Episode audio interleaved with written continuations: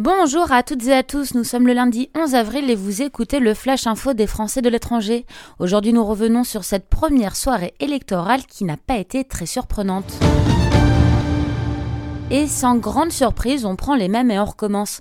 Car oui, comme en 2017, ce sont le président sortant Emmanuel Macron et Marine Le Pen qui atteignent les portes du second tour. Pour autant, chez les Français de l'étranger, la nationaliste arrive loin dans les premières estimations. Le choix des expatriés s'est porté sur le candidat LREM et l'insoumis Jean-Luc Mélenchon. Durant le grand direct dédié à la présidentielle, en partenariat entre Stéréochic et les Français.presse, hier soir, les invités se sont suivis pour débriefer en temps réel le scrutin.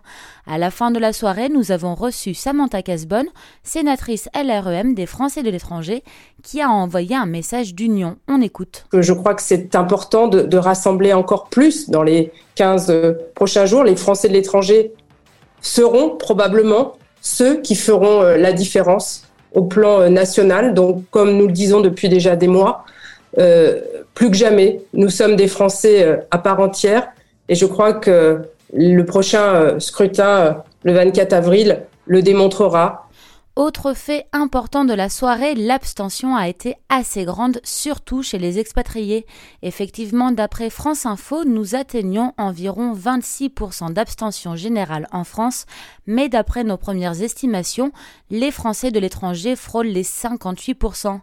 Puis on clôture avec un dernier événement de la soirée, les très faibles scores d'Éric Zemmour et Valérie Pécresse. Si nous pouvions nous attendre à de faibles taux pour la républicaine, c'est ici une tombée vertigineuse d'un des plus grands partis de France. En effet, d'après les premiers chiffres, les républicains ne récoltent que 4% des voix. La surprise a été plus grande pour le polémiste Éric Zemmour. Lui qui a été plusieurs fois attendu au deuxième tour pendant la campagne, n'obtient que 7% des suffrages, loin derrière Jean-Luc Mélenchon. Chez les Français de l'étranger, la chute est également douloureuse. Lui qui visait les 20% de voix en obtient pour l'instant qu'aux alentours de 9%. C'est terminé pour aujourd'hui. Vous pouvez retrouver le grand direct de l'élection présidentielle sur la radio Stéréo Chic et sur lesfrançais.presse. Très bonne journée à tous et à demain.